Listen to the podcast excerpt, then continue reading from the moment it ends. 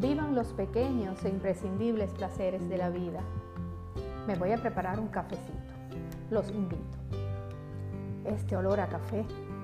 He oído que el aroma del café debería ser declarado patrimonio de la humanidad.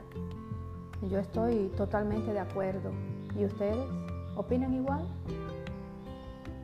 Ya preparo la colada, como algo maquinal, y siento un aire fuerte que sacude las ventanas.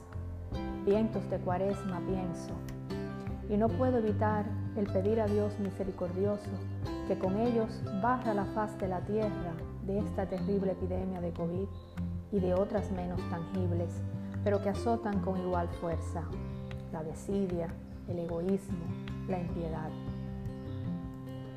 y por esas cosas de la mente que se escapa y vuela, la mía se posa de pronto en un fragmento de ese soneto inmortal.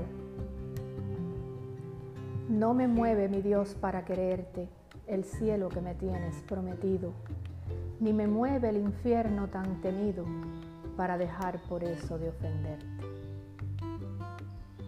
Y en esta espera, embriagada de la fragancia del líquido que ya empieza a brotar, río al leer una frase de Voltaire que dice, es claro que el café es un veneno lento, hace 40 años que lo bebo. Y el eminente Johann Sebastian Bach, entre fuga y fuga, escribió, el buen café endulzado, delicioso es más que mil besos, dulce sabe cual vino moscatel. Café, sí, café, es café lo que quiero. Y quien deseare darme a saborear una exquisita bebida, venga a ofrecerme una taza de café. Bato la leche hasta formar una espuma blanca y delicada, que al final no sé si añadiré, y la mente vuelve a viajar y oportunamente rememoro un haiku.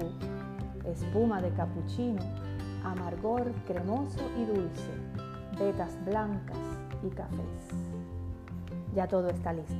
Pongo en la bandeja la taza, platillo y cucharilla la espuma de leche, canela en polvo, nuez moscada, azúcar.